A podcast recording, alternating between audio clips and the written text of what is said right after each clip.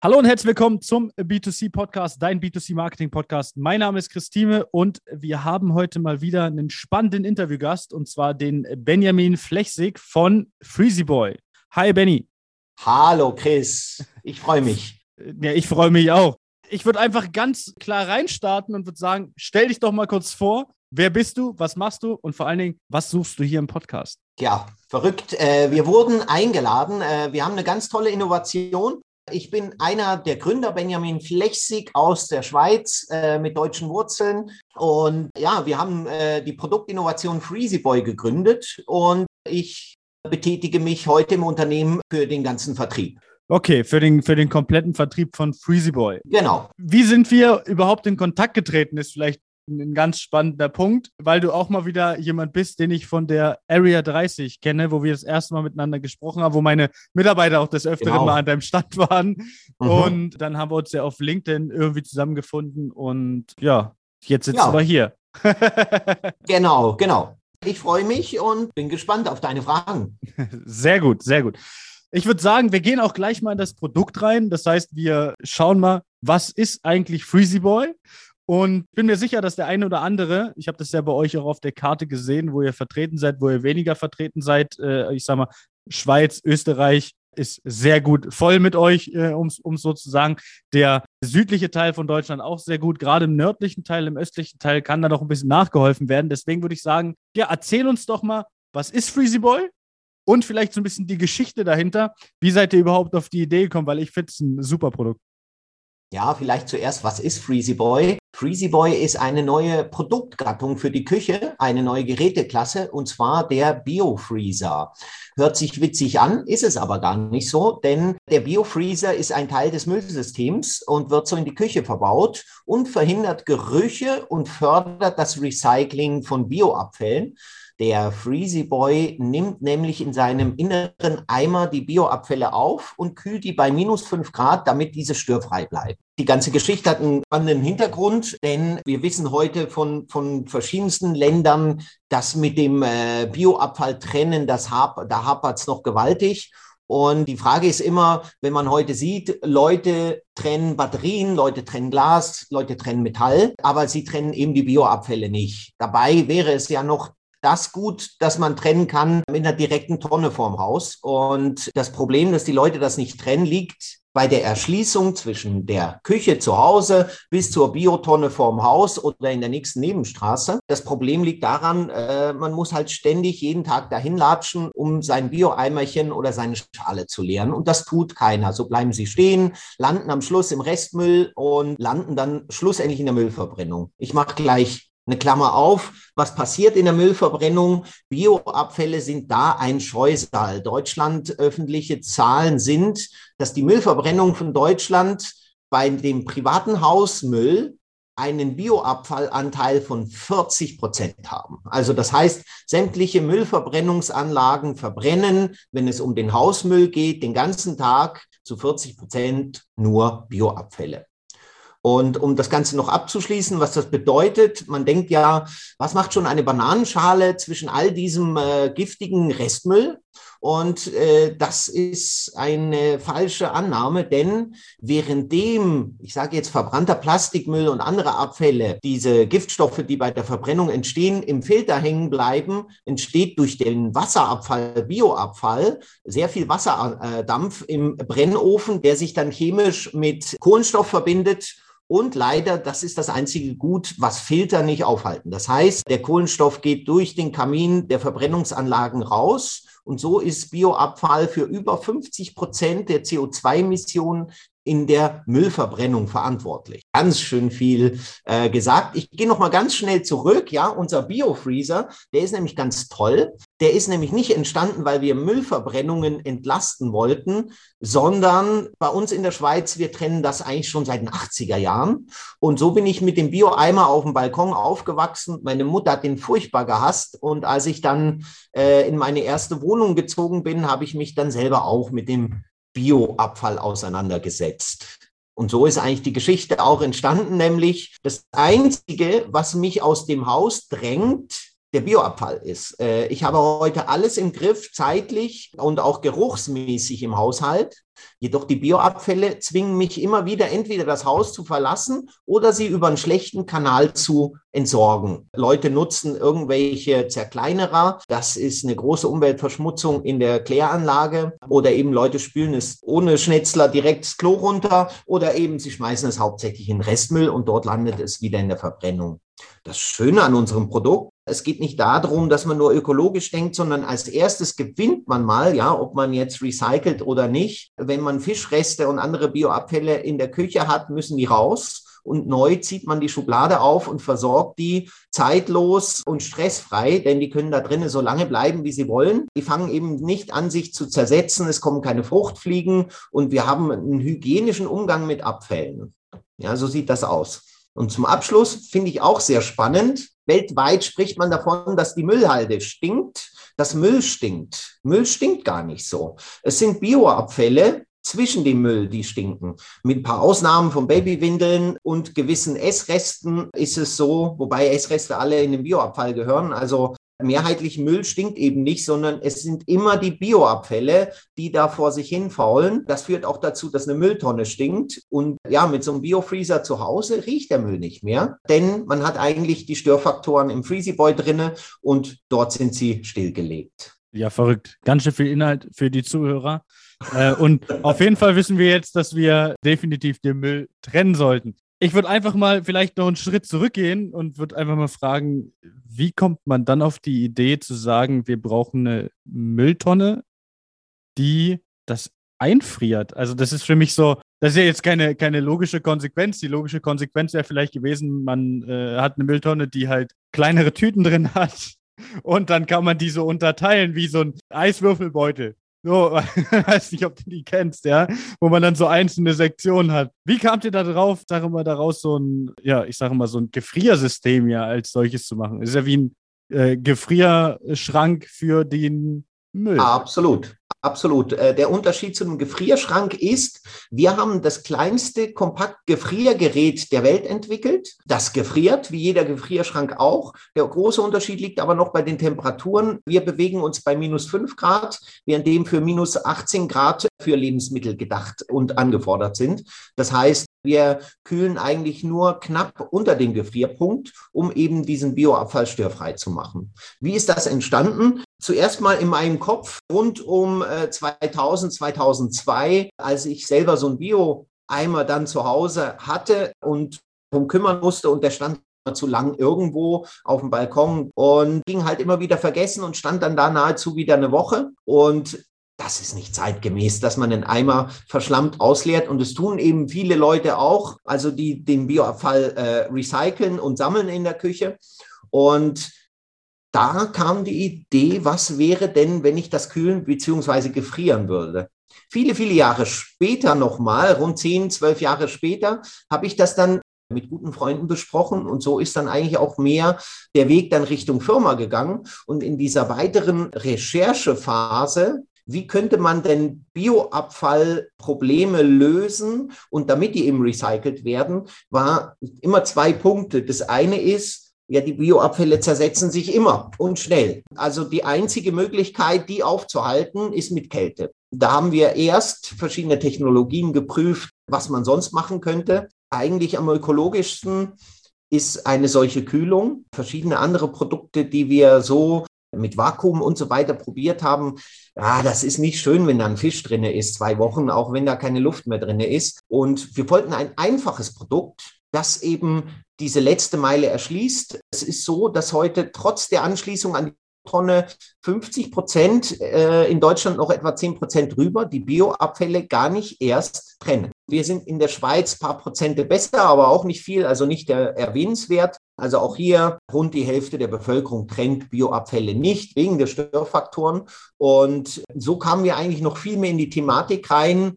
Störfaktoren versus, wo soll denn dieser Bioabfall hingehen? Und da ist eigentlich immer mehr auch mit der ganzen, mit dem ganzen Greta-Effekt, also äh, mit der Greta Thunberg, die diese Klimabewegung aufmerksam gemacht haben und die Klimaziele, dass eben Bioabfälle heute einer der großen Klimasünder sind, die eben richtig recycelt werden müssen. Beispielsweise, also wir haben in der Schweiz die Hälfte der Flugemissionen wegen dem Verbrennen von Bioabfällen.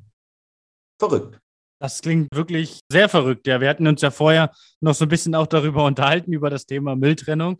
Von daher bekomme ich jetzt auch nochmal ganz neue Einblicke in das ganze Ding.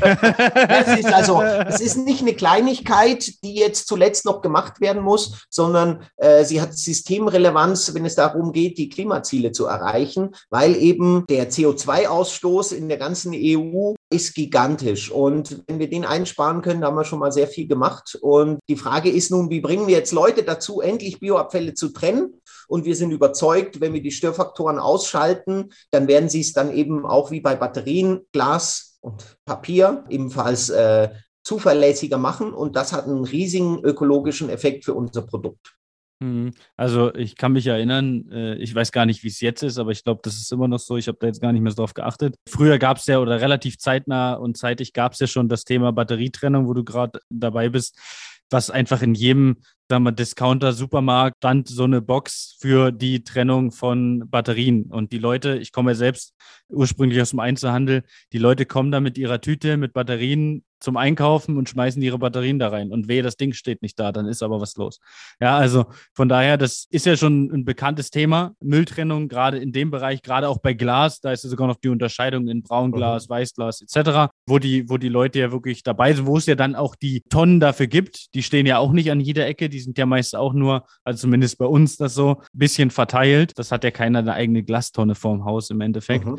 Und ähm, von daher ist das wirklich ein interessanter Punkt, auch da in die Richtung mal zu gehen und mal auch mal den Einblick von eurer Seite näher auszugeben. Du hast gesagt, äh, ihr habt den kleinsten, das, den kleinsten Kühlapparat, nenne ich es jetzt einfach mal an meinen Worten gesprochen, der Welt.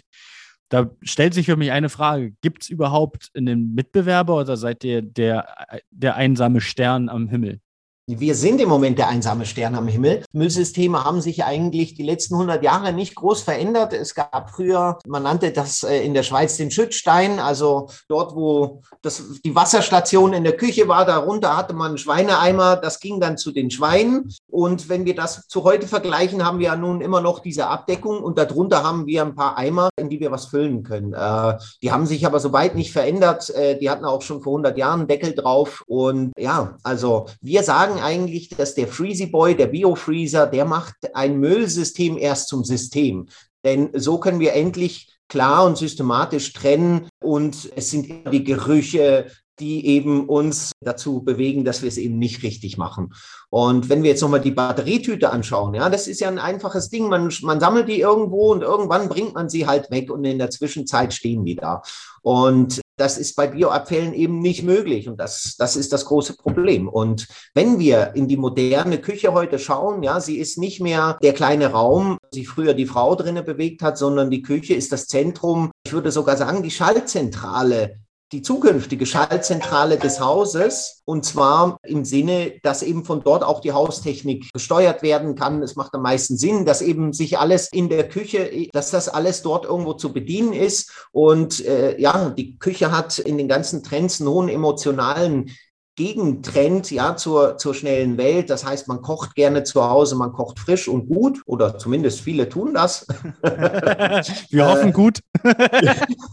genau. Und wenn man so die Küche inmitten des Wohnens hat als, als, als Zentrale, wo man drumherum steht, ist es eben noch weniger möglich, dass die Küche riecht und stinkt. Äh, deswegen umso mehr eigentlich gewinnt man erstmal eine ganze eine Menge Komfort und Hygiene, indem dass man einfach die Schublade aufzieht und die Bioabfälle störfrei versorgt versorgen kann.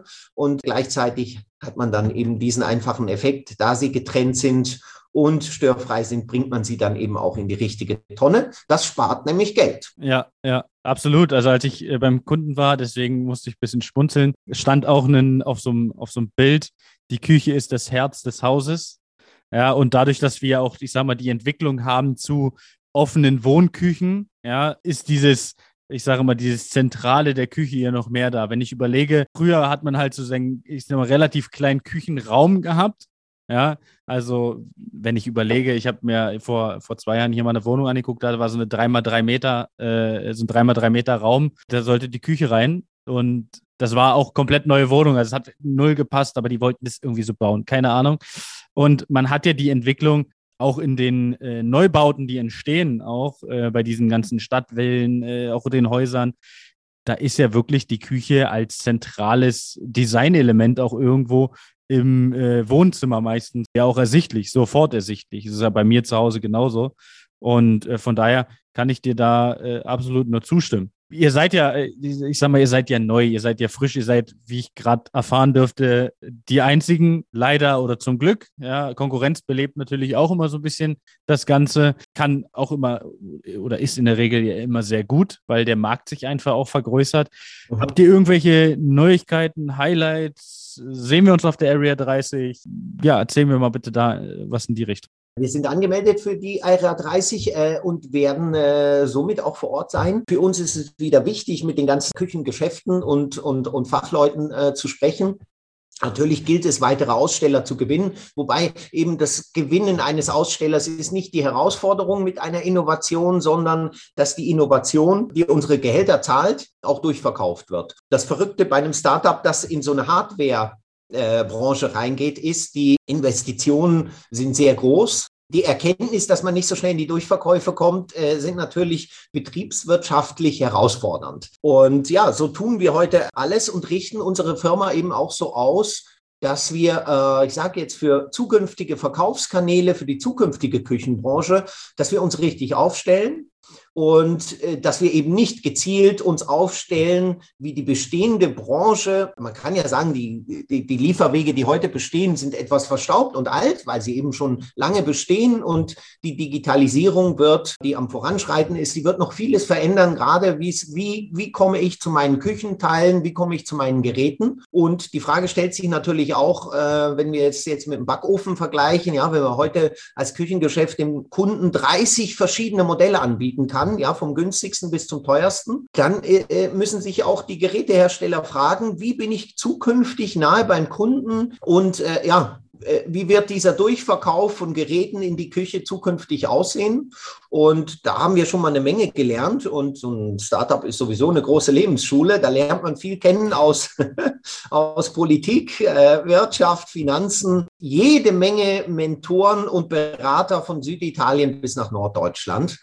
Und äh, am Schluss ist man aber auf sich selber gestellt und es gilt eben jetzt nicht nur einfach Geschäfte zu finden, sondern die Innovation durchzuverkaufen. Da gibt es ein paar psychologische Merkmale dabei, damit das funktioniert. Das sind so typische Vorinnovationen vor uns, äh, wenn wir da auf den Muldenlüfter schauen oder auf den Kochen Wasserhahn und heute auch mit Sprudelwasser. Die hatten die gleichen Herausforderungen und äh, die mussten eigentlich ja so durch eine, ah, so durch eine fünf bis zehn Jahre lange Landschaft durchwandern. Wir bewegen uns jetzt heute im vierten Vertriebsjahr, haben uns bis anhin auf die Schweiz konzentriert und sind jetzt eben seit letztem Herbst auch in Deutschland und Österreich stark aktiv. Aber du kennst es selber als äh, digitaler Marketing-Profi. Es geht, es, es zeigt alles in diese Richtung. Also die Frage stellt sich, wir als neue Gerätemarke bauen wir einen Vertrieb auf mit Dutzenden oder Hunderten Verkäufern, die ehrlich gesagt, ja, im Küchengeschäft den Mehrwert aufzeigen, einen Kaffee trinken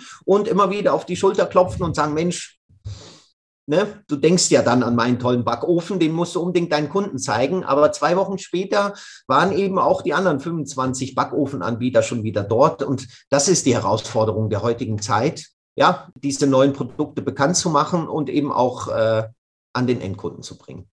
Ich sehe da so ein bisschen Parallelen witzigerweise zu unserer Dienstleistung, weil ich glaube, das ist so, ziemlich ähnlich, was die, was die Sache angeht. Du kannst die natürlich, äh, eure Freezy oder euren Freezy Boy bei den äh, Unternehmen reinstellen. Es muss am Ende aber auch verkauft werden.